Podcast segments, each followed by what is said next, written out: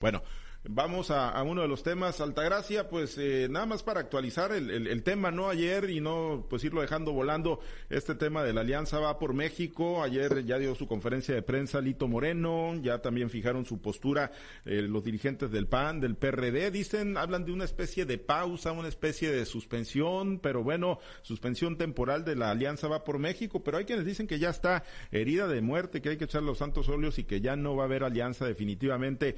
¿Tú cómo la ves? ¿La ves en pausa o la ves ya totalmente muerta?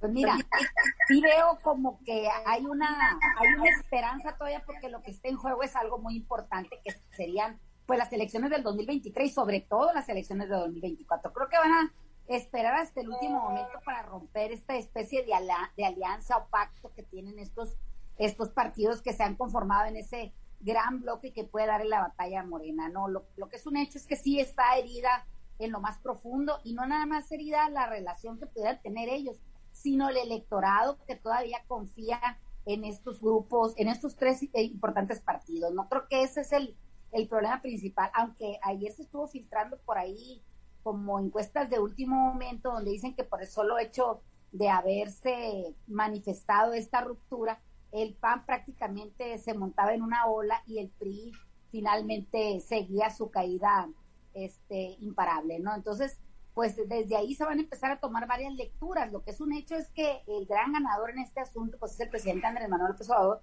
y el partido eh, Morena, ¿no? Que es el que finalmente es el que está proponiendo que la Guardia Nacional pase a la Secretaría de la Defensa Nacional. Entonces, pues en este, en este sentido, vamos a seguir escuchando este tipo de cosas. Yo considero que todavía pueden tener una esperanza eh, esta alianza siempre y cuando el partido, o sea, el PRI, el Revolución Institucional, tome en sus manos el gobierno, ¿no? O sea, estamos ahorita en un partido Revolución Institucional de, personajes que parece que, que, se les acabaron las ideas o finalmente están arrodillados ante una personalidad como Alito Moreno. Ayer en la conferencia Alito Moreno prácticamente estaba, pues, enojado y a la defensiva, incluso muchas de las preguntas o de los razonamientos o cuestionamientos que hacían los los reporteros pues parecía que en vez de quererlos aclarar o, dar una luz en ese sentido, más bien se sentía atacado. Y, tiene razón en sentirse atacado porque finalmente parece que la manzana de la discordia o, la manzana podría en esta gran canasta pues es Alito Moreno. Y en tanto no se definan las cosas con el presidente, el todavía presidente del PRI, pues creo que este partido no va a seguir eh, por un buen camino, no van a seguir los, los, los desaguisados, van a seguir los golpeteos y sobre todo que ya el mismo Osorio Chong marca una, una especie de quiebre en el mismo revolución institucional. Lo que es un hecho es que el que quiere salvar la cabeza pues es Alito Moreno y va a tratar de hacer todo lo posible para que toda esta serie de, de, acusaciones que tiene en su contra o por lo menos señalamientos pues no se le vaya a convertir en, en un gran problema que finalmente no le alcance eh, la, la, la libertad condicional y, le apliquen la prisión preventiva que también está muy de moda. Sí, chiquete, eh, pues eh, herida de muerte o muerta o en pausa o en suspensión o como los matrimonios, pues vamos a darnos un tiempecito para platicar y luego vemos, chiquete, cómo, anda la relación.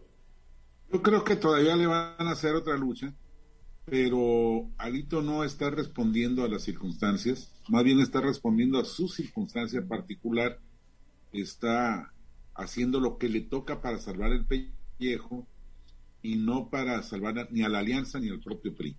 Yo creo que no hay este, no hay muchas posibilidades, aunque sí le vayan a hacer la lucha más adelante. Este va a ser un, golpe muy fuerte. Ya, como refería Altagracia, ya hay los primeros indicios.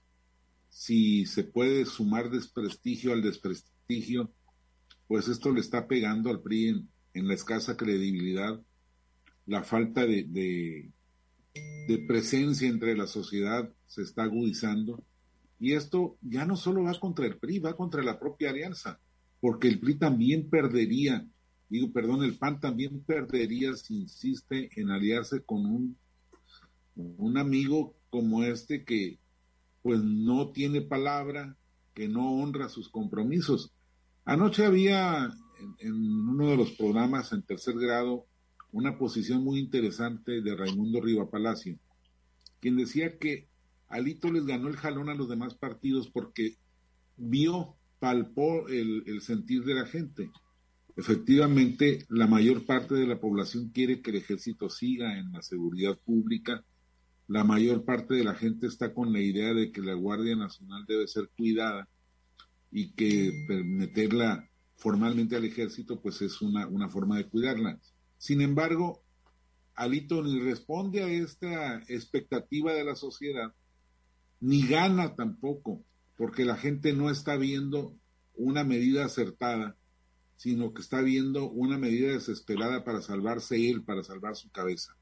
Entonces esto le pega al PRI y por supuesto le pega a la alianza. Yo creo que va a ser mucho, mucho el trabajo que se requiere para poder sacar adelante esta, esta tarea de, presentar un frente único electoral. Y, y, si no se presenta el frente único legislativo, pues el electoral no va a tener futuro. Yo la veo muy difícil, aunque sí, sí le van a volver a hacer la lucha. Bien. Bueno, pues, eh, ¿y tú, Jorge Luis, los ves haciéndole la lucha todavía ahí como, como los matrimonios que traen problemas o está, está muerta, está liquidada, la alianza va por México o sí es una, una pausa, una suspensión como ayer lo manejaron? Pues eh, yo creo que sería muy, muy, una decisión pues muy, muy complicada, ¿no? El hecho de que rompan, rompan la alianza, ¿no? Pero, pero pues es como el marido que engaña una vez, engaña una vez y engaña dos, tres, cuatro veces hasta los que, hasta los que lo dejen.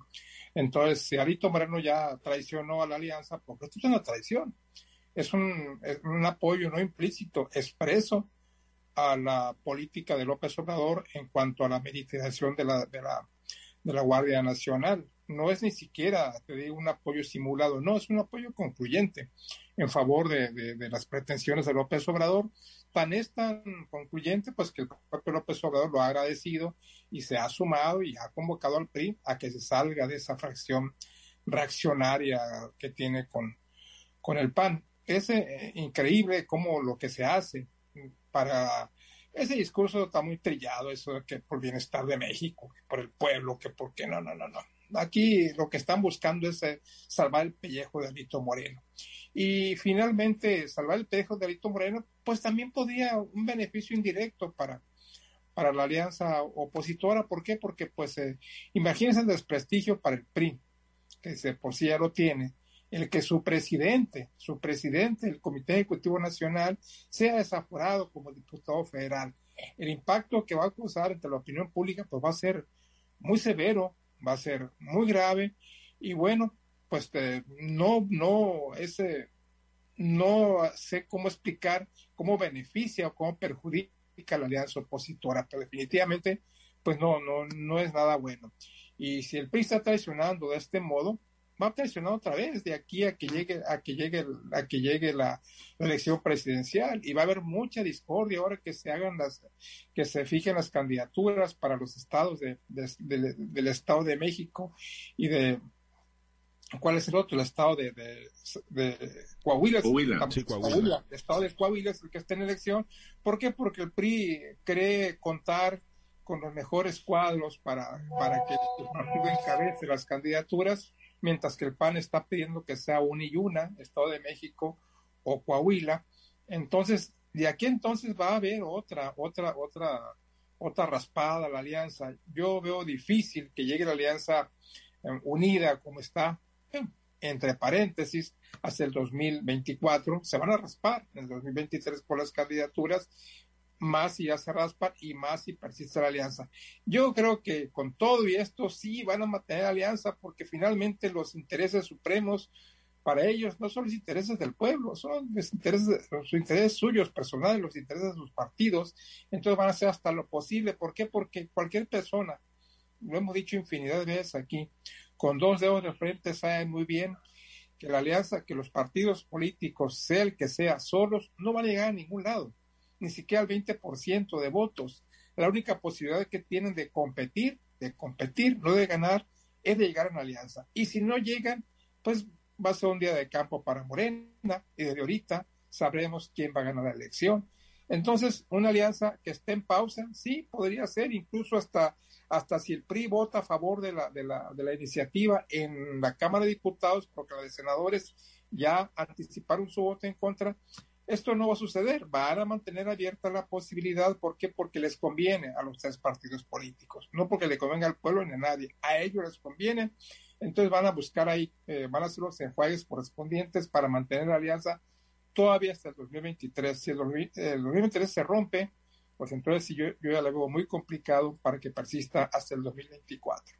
Bueno, pues eh, sí, se ve, se ve complicado. En este momento se ve bastante, bastante complicado el escenario, ¿no? Ahí precisamente para la alianza eh, va por México, aunque yo coincido con Chiquete, ¿no? Que, todavía le van a hacer una buena lucha.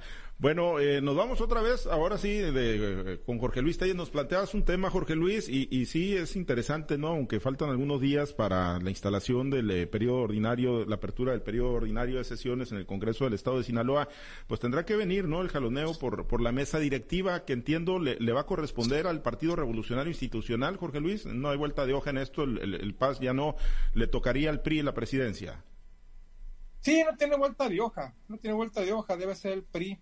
Aunque pues por ahí de repente salen cosas, ¿no? Pero definitivamente le corresponde al PRI. ¿Por qué? Porque el PAS ya fue y no hay condiciones para que repita. Podría repetir. La única condición es que un solo partido no presida las dos los dos órganos de dirección del Congreso del Estado. En este caso, Morena está firme por los tres años con la presidencia de la Junta de Coordinación Política, mientras que la, la presidencia de la mesa directiva va a ser rotativa. Ya fue el PAS, ahora necesariamente le corresponde al PRI. Y el, último periodo podría corresponder al PAN, aunque sea, aunque solo tenga un diputado, no importa, no hay una regla escrita sobre cómo debe configurarse la mesa directiva del Congreso, siempre y cuando la persona propuesta del partido que sea sea electo por la, por la mayoría calificada de los, de los diputados. Entonces, necesariamente le corresponde al PRI la mesa directiva. Ahora, lo interesante es ver, ver quién va a presidir la mesa directiva. Yo creo que el PRI tiene cuadros jóvenes, talentosos, que están buscando una posibilidad. Ahí están Ricardo Madrid, Sergio Mario, y otros, otros diputados jóvenes que están, que están buscando la presidencia del Congreso ahora para el primero de octubre. y bueno, no, se espera una, una, gran confrontación. De hecho, los diputados han estado pues muy, muy alineados con Morena, muy alineados con el gobernador, y no veo por qué tenga que cambiar de actitud ahora con la presidencia de la mesa directiva en su poder. Pues eh, sí, efectivamente, digo, no, no, se vislumbraría mayor cambio. Chiquete, al contrario, se, se, vislumbraría o se anticiparía una mesa directiva, una presidencia, pues muy primorosa, ¿no? A como andan ahorita el PRI Morena y, y, bueno, pues las posturas que han asumido los diputados locales del PRI que parecen más una extensión de la mayoría morenista. Sobre todo el coordinador. Sobre todo. Yo tengo entendido, tengo entendido que Feliciano Castro anda este, en agencias de establecer una, una demanda contra Ricardo Madrid por usurpación de funciones, porque es más, es más eh, barbero con el gobernador que el propio Feliciano. Entonces, ahí la cosa está en, en, quién va a tomar la decisión. Si no hay una autoridad superior del PRI que la pueda tomar, la, la dirigente formal estatal pues es parte del, conflicto porque es diputada local. Y entonces, ¿a quién le van a ir a pedir el consejo? ¿A, Alito? Seguramente Alito, pues sí, tendría su gallo y tendría su, su decisión a través de Mario Zamora, por supuesto, pero no están dentro de la, de la de los supuestos del, del grupo parlamentario. En Madrid, entonces no, no hay. A lo mejor en Madrid. Pero la, la palomita final, chiquete, va a poner ya sabes quién, hombre. Pueden los diputados del PRI nombrar a su, a su presidente, porque es facultad de la, de la bancada nombrar a quien será su presidente. Pero la palomita final ya sabes quién la va a poner. ¿Quién la va a poner? pues, es que... pues dijo quién es quién. pues sí, en Madrid, en Madrid, por supuesto. Pero bueno, también este se arriesga demasiado con una decisión de esas. Mira. Oye, eh, nada más yo dije, ah. yo, dije en Madrid, no dije Madrid, ¿no? Sí, sí, sí, por supuesto. Estamos en, el entendido todos de que estás hablando de ultramar. Hay otro muy influyente ahí. Hay otro muy influyente ahí que es padrino de varios de los que están en la bancada prisa. Sí, sí, sí, sí. Y de generación de varios. Y suegro también, y suegro también. Pero mira, eh, si, si las cosas fueran por la lógica, bueno, pues, ¿quién tiene más experiencia en esas tareas? Es Gloria Imelda. Pero Gloria Imelda tiene el problema de que está demasiado expuesta, porque tiene una agencia de colocaciones familiares ahí. Todos. Que, que, que la ponen. Sí, todos, pero, pero creo que pero creo que Gloria Imelda fue la más, la más abierta en ese renglón. El caso es que independencia no va a haber. Ahora, Ricardo Madrid podría él este, tener una buena salida ahí, pero va a perder la coordinación del grupo. Yo creo que de ultramar no le van a permitir tomar una decisión de ese tamaño. Y pues también eh, Sergio Mario Arredondo es una buena carta, pero van a perder una, una comisión que es muy importante y que les da cierta fuerza, que además se ha estado manejando de manera adecuada. Entonces, pues las, las, las cartas no son muy amplias por, por esas circunstancias y además la decisión de todos modos podría dejar eh, una división en ese pequeño grupo priista. Vamos a ver cómo se, cómo se van acomodando esas calabazas. Efectivamente, Altagracia, ¿y cómo crees que queden eh, acomodadas, así como ha venido caminando en, en, estos primeros meses de actividad legislativa, muy, muy primorosas las dos bancadas? Oye, lo que yo veo es que tenemos una bancada de PRI que se va a quedar renga por donde quiera que la veas, mira. Ya con lo que platica Francisco y con lo que dice Jorge Luis, a eso súmale que todavía está en juego el cambio de dirigencia estatal del mismo Partido Revolucionario Institucional. Entonces, si, si se quedan sin coordinador o si se quedan sin, sin un presidente de la, de, la mesa directiva o, o, si se quedan sin un, sin un presidente fuerte en el Estado, pues hombre, ¿qué, ¿qué, estamos haciendo con el Partido Revolucionario Institucional? Me parece que es un partido que se, que se le está acabando el tiempo y se le está acabando la fuerza, ¿no? Y, y realmente las personas que tienen el Congreso, aunque han sido este, cuestionados a veces por la juventud que estos tienen, han demostrado que tienen, que han sabido hacer un trabajo en, dentro del Congreso, ¿no? Tenemos un, un coordinador fuerte, joven, pero muy dinámico y muy apegado al gobernador Rubén Rochamoya, ¿no? Eso, eso no se le puede negar, ha sido un interlocutor bastante importante en el tema de, de la política estatal, ¿no? También Sergio Mario con la, con la comisión que preside, pues está dentro y se sabe que se maneja, cómo se va a manejar el dinero en el próximo ejercicio, ¿no? Y también lo ha hecho de una manera que también ha, funcionado bastante bien, ¿no? Tenemos también al diputado que le dicen Chanito, ¿no? También que también ha hecho un buen trabajo en el tema de los módulos de riego.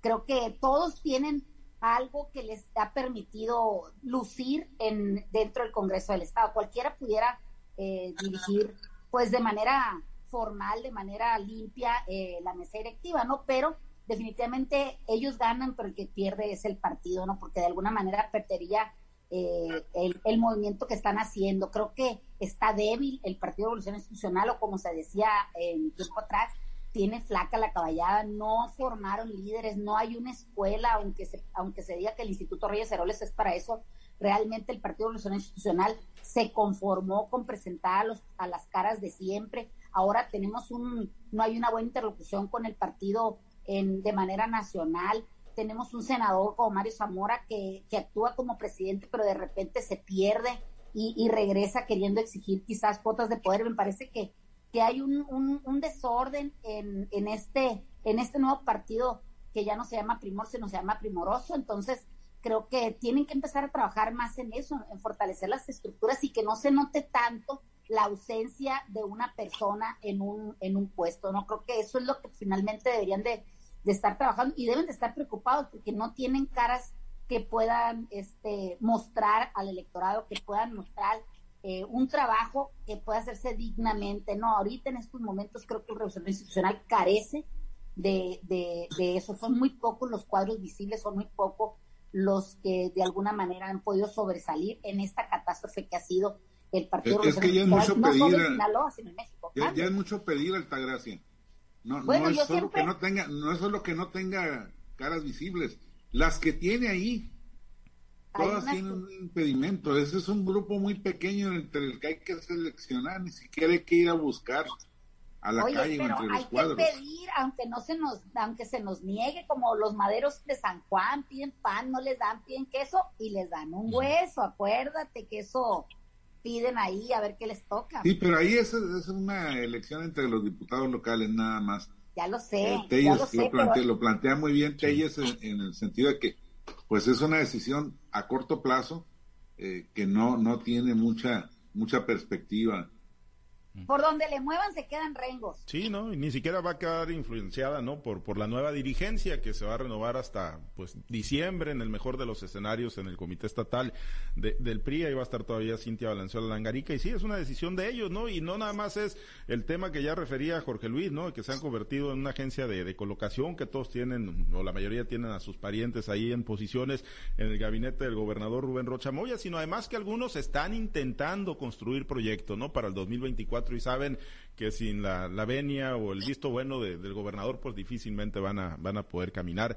Pero bueno, pues va a estar interesante, es una bancada efectivamente muy pequeña, caben, como se dice, en, una selfie ahorita los, los diputados locales del Partido Revolucionario Institucional y, y todos, bueno, pues prácticamente todos tienen el, el- el mismo hilito, ¿no? Así que, pues digo, eh, ¿se animan a hacer eh, pronóstico de quién quedaría como presidente de la mesa directiva? No, ahora No, todavía no. Todavía no, bueno. ¿Pudiera espera. ser Ricardo Madrid? Podría ser Ricardo Madrid, pues sí, sí podría ser Ricardo Madrid. Yo, yo lo dudo, ¿no? Que vaya a soltar la coordinación. Yo, yo creo que no. Sí, yo también. Yo creo pero, que no. Pero bueno, ahí, ahí está Chano Valle que trae la, la intención y bueno, pues vamos a ver, ¿no? Al final de cuentas cómo, cómo termina esto. Por lo pronto, pues nos despedimos, compañeros, pendientes, muchísimas gracias. No perdió el Cruz Azul porque no jugó y el América no ganó porque no, no jugó. Entonces, pues ahí, ahí, ahí vamos a ver. Que a Televisa le está yendo bien, ¿eh? ya tiene lana otra vez para responder por, por su equipo. Sí, o, o se nos abarataron mucho los, los árbitros a lo mejor. bueno, gracias. Nos despedimos, compañeros. Gracias, Chiquete. Buen día, saludos a todos. Excelente día, Jorge Luis. Oye, anoche viendo el juego de béisbol entre Yucatán y México, me acordé del libro de Damaso Murúa, uno que se llama Palabras Sudadas. Palabras Un juego, sudadas. un juego que tenía Rosario contra Escuinapa, que quedó 61-60. Y cuando terminó el partido, di- dijeron los aficionados, qué bueno estuvo el juego. No, hombre, oye, para estarlo viendo con unas zambarinas, un juego de esos, ya me imagino Oye, cómo, cómo sale uno, ¿no? ¿Cómo, quedó, eh? Yo lo dejé 21-18. 21-18, ¿verdad? En la que décima, décima onceava entrada, ¿no? Décima entrada. Qué, qué barbaridad. Bueno, pues vamos a ver cómo se pone ahí la, la final. Sultanes contra Diablos Rojos, ¿no? La final de la Liga de Béisbol. básquetbol para esos. Básquet, no, fútbol americano, ¿qué básquet? Bueno, fútbol americano, básquetbol, lo que sea. Bueno, así, es- así han estado los juegos y otros ahí de, de, de 0-0, de 1-1. Gracias, Altagracia, excelente día. Con esos números más bien parece que están tocando la marimba, que están jugando béisbol, ¿verdad? No, no, que pues un excelente día. Parece que se llevaron a los pitchers llaneros ahí. Bueno, gracias, nos despedimos, compañeros.